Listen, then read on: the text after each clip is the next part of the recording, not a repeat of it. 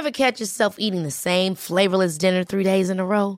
Dreaming of something better? Well, HelloFresh is your guilt-free dream come true, baby. It's me, Kiki Palmer. Let's wake up those taste buds with hot, juicy pecan-crusted chicken or garlic butter shrimp scampi. Mm. Hello Fresh. Stop dreaming of all the delicious possibilities and dig in at HelloFresh.com. Let's get this dinner party started.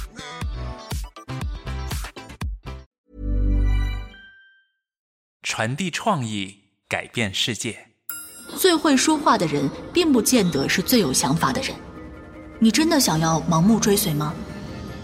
事实上，很多推动了改革的伟大领袖都是内向的人。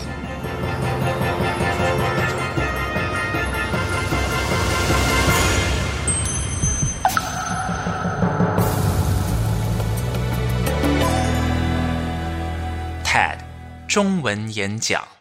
你是一个内向还是外向的人？你觉得内向是一种缺陷吗？外向性格在社会上更有优势吗？专门研究这个问题的 Susan Cain 发现，内向不仅不是缺陷，还是一种独特优势。我是卜秋静，来自泰德纽约总部。你即将听到的这个演讲，颠覆了全球无数人对内向性格的看法，成为泰德历史上最受欢迎的演讲之一。Many of us have those stubborn pounds that seem impossible to lose, no matter how good we eat or how hard we work out. My solution is PlushCare. PlushCare is a leading telehealth provider with doctors who are there for you day and night to partner with you in your weight loss journey. They can prescribe FDA-approved weight loss medications like Wagovi and Zepbound for those who qualify. Plus, they accept most insurance plans. To get started, visit plushcare.com slash weight loss. That's plushcare.com slash weight loss. When I was nine years old, I went off to summer camp for the first time. 九岁的时候，我第一次去参加夏令营，妈妈帮我整理好了行李箱，里面塞满了书。这对于我来说很自然，因为在我家，阅读是主要的家庭活动。听上去你们可能觉得我不爱交际，但是对于我的家庭来说，这真的只是接触社会的另一种途径。读书的时候，有家人围坐在一起的温暖，同时你也可以自由自在的在你思维深处的冒险乐园里畅游。我以为野营也是这样子，在我的想象里，十个女孩坐在一个小屋里，都穿着合身的睡衣，惬意的享受着阅读。结果，野营更像是一场派对，只不过不提供酒水。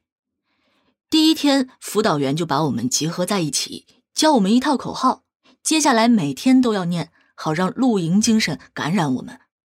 口号是这样的：大喊大叫，狂欢喧闹，我们就是这么造。我不明白，我的生活为什么会变成这样。为什么我们变得这么吵闹粗暴？但是我还是欢呼了。我与每个人都互相大声欢呼。我尽了我最大的努力，只盼着可以离开吵闹的派对，去捧起我挚爱的书的那一刻。但是当我第一次把书从行李箱中拿出来的时候，宿舍里最酷的那个女孩向我走了过来，问我：“为什么你要这么安静？”安静，这可是喧闹的反义词。当我第二次拿书的时候，辅导员满脸忧虑的向我走来，接着他重复了一遍露营精神，并且说我们都应当努力的去变得外向些。于是我把书放回到了行李箱中，然后把箱子放到了床底下，在那里，他们度过了暑假余下的每一天。我感到很愧疚，不知道为什么，我感觉这些书是需要我的，他们在呼唤我。但是我却放弃了他们。我的确再也没有打开过那个箱子，直到暑期结束，我和家人一起回到家中。这样的故事，我可以再给你们讲五十个。在每一个故事里，我都反复的接收到同一个信息，那就是我的文静内向的性格是不对劲的，我应该努力变成一个外向的人。而在我内心深处，知道这是错误的。内向的人是非常优秀的，但是许多年来我都否认了这种直觉。于是我选择去华尔街当一名律师，而不是我长久以来想要成为的一名作家。部分原因就是我想要证明，我也可以变得勇敢而坚定。但我只是想和朋友一起好好吃顿饭，我却总是去那些拥挤的酒吧。我像条件反射一般做出了这些自我否认的决定，甚至我都没有意识到自己在这样做。这就是很多内向的人正在做的事情，这是我们的损失，但这同样也是身边同事们的损失，我们所在团队的损失。不夸张的说，这更是世界的损失。因为在领导力和创造力方面，我们需要内向的人发挥出他们的天赋。全世界有三分之一到一半的人都是内向的，你知道吗？这意味着每两到三个人中就有一个是内向的。所以，即使你自己是一个外向的人，你的同事、你的配偶、你的孩子，还有现场坐在你身边的那个家伙，他们都要屈从于这样的偏见，一种在我们社会中已经牢牢扎根的偏见。我们从很小的时候就把它内化了，甚至都不知道是怎么一回事。现在，为了看清这种偏见，我们需要真正了解内向到底是什么。它和害羞是不同的，害羞是无法承受外界的目光，而内向更多的是关于你对外在世界的反应。外向的人需要很多很多刺激，但内敛的人相反，他们对自身感受敏锐，反而在不被注目的时候最能发挥他们的能耐。当然，这也不是绝对的，但大部分时候是这样的。所以，最大限度发挥我们才能的关键在于，把我们放到刺激强度刚好适合我们的环境里。但就因为社会的偏见，我们的学校和职场这些最重要的机构却是为外向者设计的，给每个人都提供大量刺激。这样不成文的社会惯例，我们称之为新团体思考。把所有的想象力跟创造力捆绑在一个群居的团体中，想象一间典型的老师教室。在我上学的时候，我们都排排坐在行列整齐的书桌前，各自做功课。但现在，教室都把桌椅围起来，四五六七个小朋友面对面，每个人都要参与团体作业。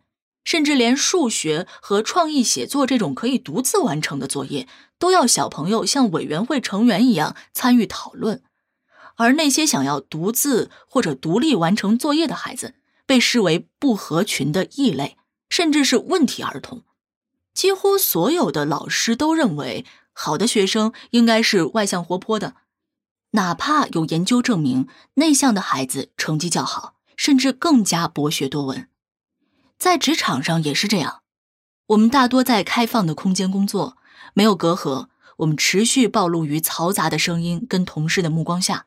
而关于领导能力，内向的人大多不被认为具有领导能力，就算他们行事更谨慎，少有为了出风头而冒不必要的险。这些品质不正符合我们对领导的期待吗？亚当·格兰特在沃顿商学院的研究发现。这些内向的领导者往往更能胜任领导职责，因为他们善于管理不同的人才，让有远见的员工自由发挥。反之，外向的领导者不经意的会对事情反应过度，他们的见解较为主观，这使很多员工的创新想法没有机会被采用。事实上，很多推动了改革的伟大领袖都是内向的人，艾莉诺·罗斯福。罗莎·帕克斯、甘地，这些人对自我的描述都是内向、文静、说话温柔，甚至是害羞的人。他们伫立在镁光灯下，不是因为他们天生爱指挥，也不是想要万众瞩目。他们成为领袖，是因为一种使命感，因为他们深知这是必须要做的。而人们可以明白的感受到，他们当领袖不是因为好大喜功。而是责任感驱使他们做认为对的事情。现在我必须声明哈，我其实非常喜欢外向的人，我很多知心好友都是外向者，我亲爱的丈夫也是。内向外向就像个光谱，而我们坐落在不同程度的两端。心理学大师荣格说：“世界上没有纯粹内向或者纯粹外向的人。如果真有这样的人存在，他可能会被关进精神病院。”在这道内向外向的光谱上，有的人刚好坐落在中间，我们称之为中间性格。我认为他们是最幸运的。但大多数的我们都自认不是外向就是内向。我想表达的是，我们的社会文化需要平衡，需要内向外向、阴与阳的调和。这点在创造力与生产力的表现上尤其重要。因为根据心理学家的观察。最有创意的人群，不只擅长于交换意见、沟通与创新，更存有内向的特质。偶发的孤独感是创造力的关键，所以达尔文会独自在树林间漫步，且断然的拒绝晚餐宴会的邀约。西奥多·盖索，也就是著名的苏斯博士，是他在加州拉合亚的老家一间寂寞钟塔的书房里，创造出许多举世闻名的童话书。而他其实非常害怕跟他的小读者们见面，因为他怕小朋友们看到他会期待落空，因为他不像圣诞老人那样亲和有趣。斯蒂夫·沃兹尼亚克在惠普公司的一间小办公室里发明了世界上第一台苹果电脑。他说，如果他年轻时不是因为太过内向而都宅在家里，他不可能成为了不起的工程师。当然，这绝非告诉大家我们从此不要再合作了。就像沃兹尼亚克和乔布斯两个人同心协力才能创办苹果公司，但独立自主是非常重要的。对一些人来说，这就是他们的生活方式。事实上，几个世纪以来，我们都知道独处所带来的推动力，但直到近期，我们不知怎么将它遗忘了。世界上那些伟大的宗教领袖。摩西、耶稣、佛祖、穆罕默德，你会发现这些人都远离尘嚣，独自走进旷野，然后寻得启示与顿悟，再把他们所得的贡献回馈给他们的社会。所以，没有独处的荒野，就不会有启示录。这倒是不令人惊讶。如果你看过现代心理学的理论，你就会发现。我们甚至无法和一组人待在一起，而不去本能的模仿他们的意见与想法，甚至是在那些看上去最私人的、发自内心的事情上面。比如，你被什么样的人吸引，你会开始模仿你周围的人的信仰，甚至都察觉不到你自己在做什么。我们尤其容易在小圈子里追随能言善道的角色，但是最会说话的人，并不见得是最有想法的人。你真的想要盲目追随吗？何不用自己的双脚走入孤独，领会属于自己的思想，不被群体思想控制，然后再互相合作，在一个健全的环境讨论交流，共同创造成果。如果真相是这样的，我们为何错得一塌糊涂？我们为何把学校跟职场架设成那样？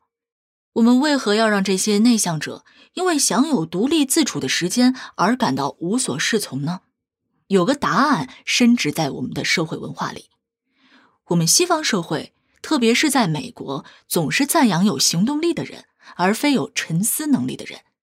但在美国早期，历史学家称为文化品格时期，那时人们仍尊重公正清廉、有内在涵养的人。纵观那时的励志书籍，许多都有品格。世上最珍贵的东西，这样的标题，书中会赞扬像林肯这样谦逊与不装腔作势的榜样。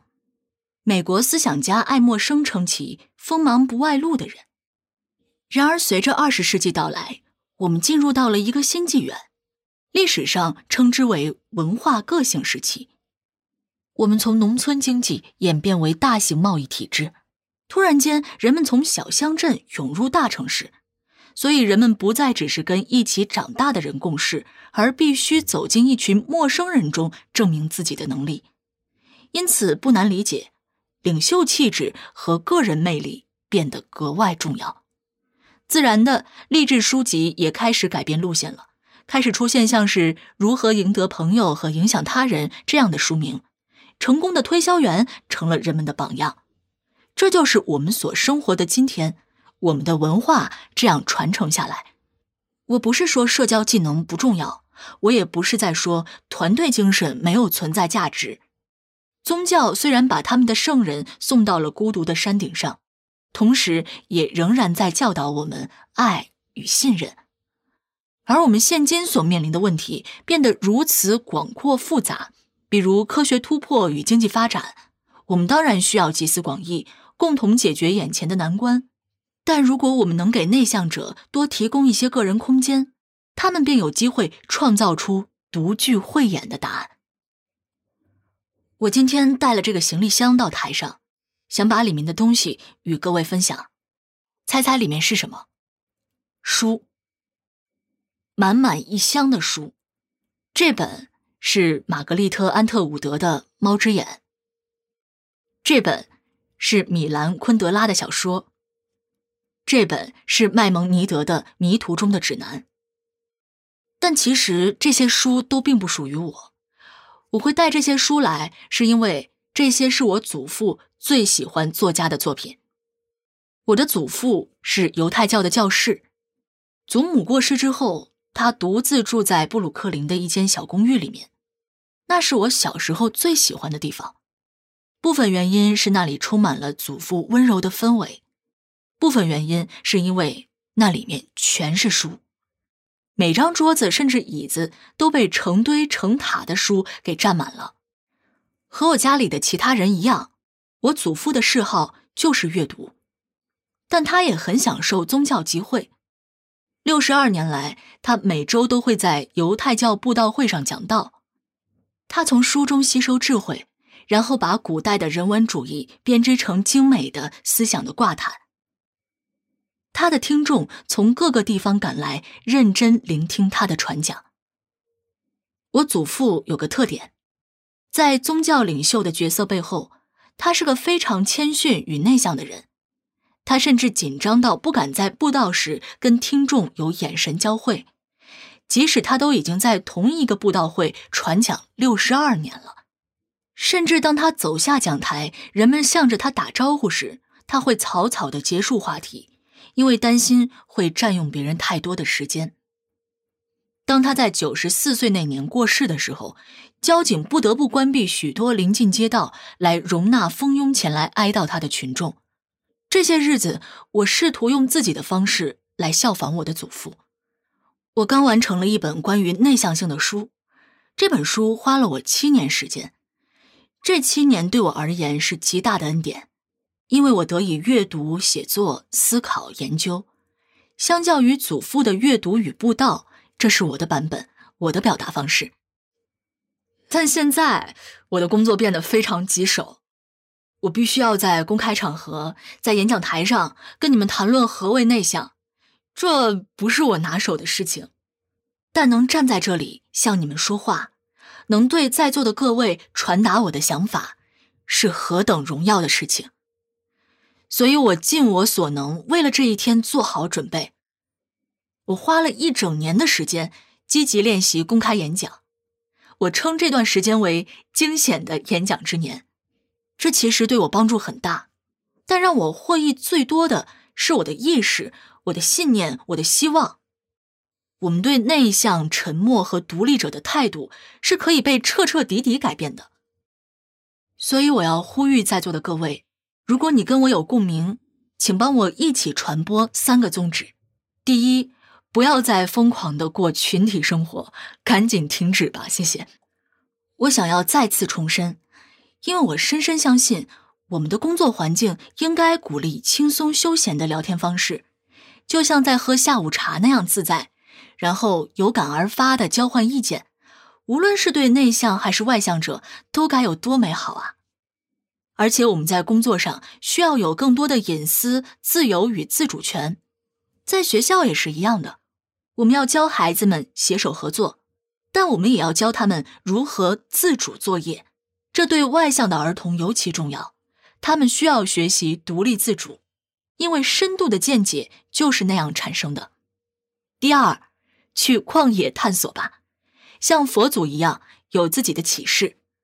我不是在说我们马上要去盖个山中小屋隐居起来，也不是要你们互不来往，而是呼吁大家可以除去障碍，更深切、专心的进入自己的脑海里。第三，好好的检查一下你的行李箱里面有什么，为何你要把它们放进去？外向的人们，也许你的行李箱里也装满了书，又或许塞满了香槟杯或者高空跳伞设备。不管是什么，我希望你不时的将它拿出来，与我们共同分享你的快乐与能量。而内向的人们，当你自己就好啊。你或许会害怕去跟别人分享你行李箱里的东西，那也没有关系。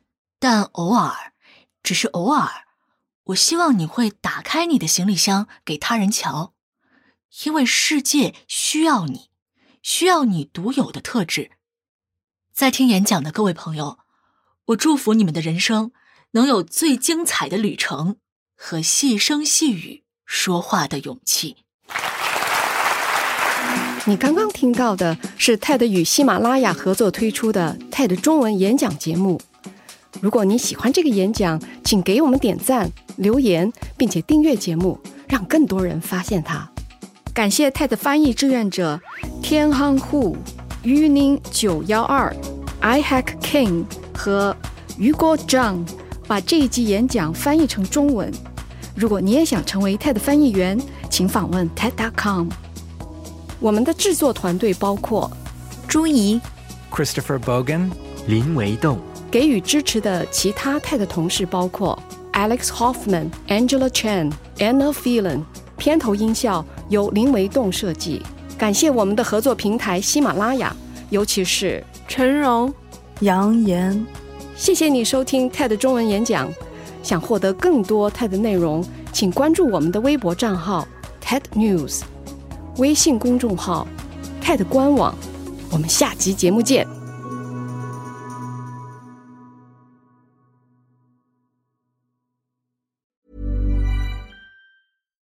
Catch yourself eating the same flavorless dinner three days in a row?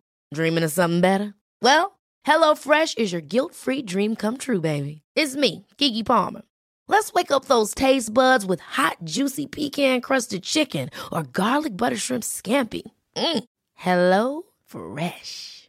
Stop dreaming of all the delicious possibilities and dig in at HelloFresh.com. Let's get this dinner party started.